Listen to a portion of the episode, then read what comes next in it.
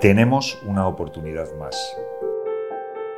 Una ocasión para construir un modelo económico más respetuoso con el medio ambiente. ¿Será la última oportunidad? En los próximos cinco años, España va a recibir una inyección de 70.000 millones de euros del Mecanismo de Recuperación y Resiliencia de la Unión Europea.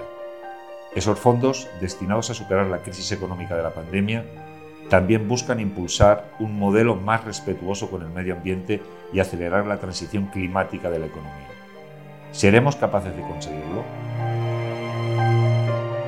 Soy José Moisés Martín Carretero y te doy la bienvenida a La Última Oportunidad, una perspectiva ambiciosa para afrontar los retos climáticos. Una iniciativa de agenda pública con Red to Red Consultores.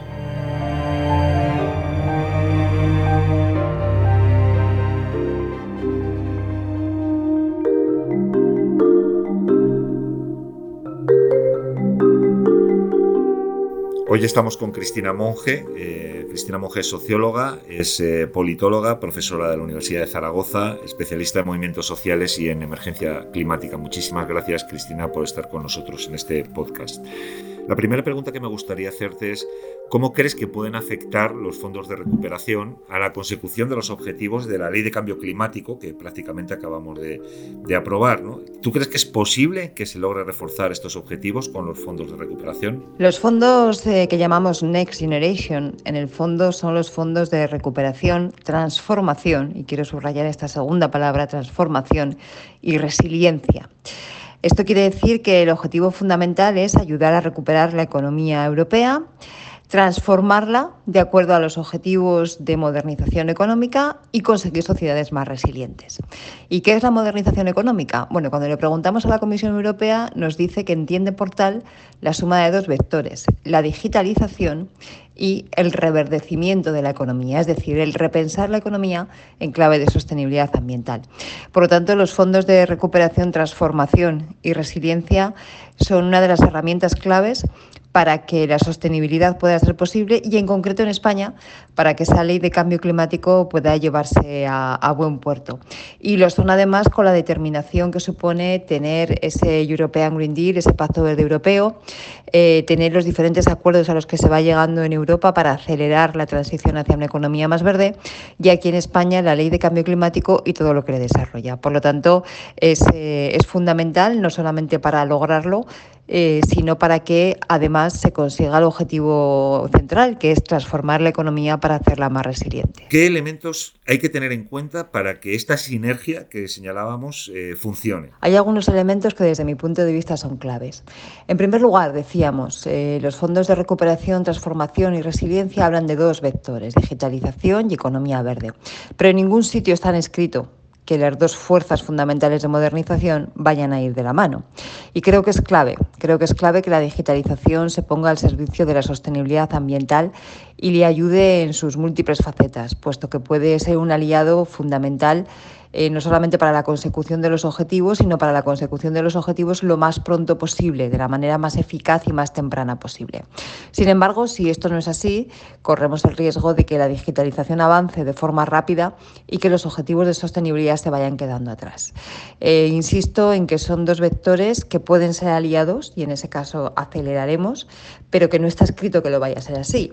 Por lo tanto, necesitamos eh, garantizar que eso se ejecuta en ese sentido. En segundo lugar, creo que es clave para que todo esto funcione bien que se empiece a plantear proyectos transformadores y transversales.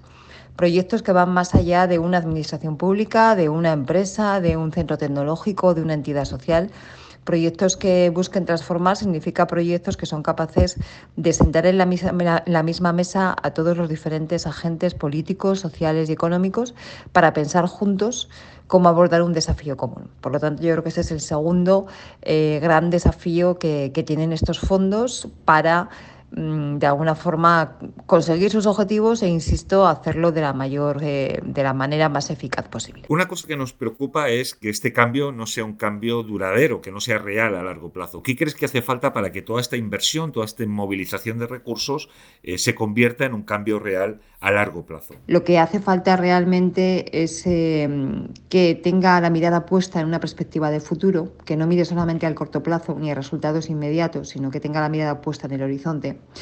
Hace falta también que cuente con la participación del conjunto de actores políticos, sociales y económicos, como decíamos antes. Y hace falta también que sea capaz de generar un futuro deseable, Muchas veces yo creo que en cuestiones que tienen que ver con la transición ecológica se ha puesto más el énfasis en la renuncia que en la deseabilidad.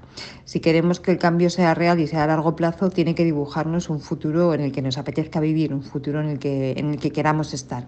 Y realmente casi todos los que tienen que ver con la sostenibilidad apuntan en esa dirección, apuntan en el camino de un espacio donde la vida sea mejor la calidad del aire sea más sana, dispongamos de agua, de agua segura, que se suele decir, tengamos buenos alimentos de calidad, vivamos en ciudades mucho más amables para la ciudadanía, etcétera, etcétera, etcétera. Por lo tanto, si creemos que el cambio sea real y a largo plazo, yo creo que los dos grandes vectores son esos, incorporar al conjunto de los actores y segundo, considerar y hacer de ello algo deseable. Bueno, Cristina, tú estás trabajando además con muchas eh, organizaciones y con muchas plataformas que están intentando impulsar este cambio. Eh, ¿Conoces algún ejemplo de buena práctica desde el enfoque territorial, desde el enfoque local de las ciudades que podamos eh, plantear como una solución o como una propuesta que pudiéramos utilizar como buena práctica en el medio y largo plazo? Como ejemplo de buenas prácticas pondría, por ejemplo, el, el proyecto CITIES 2030. Esta idea surge del ámbito del día después, una plataforma que se define como una aceleradora de alianzas para la innovación, para el cumplimiento de los objetivos de desarrollo sostenible y que tiene en su foco acelerar en España la misión europea de alcanzar 100 ciudades climáticamente neutras en el año 2030.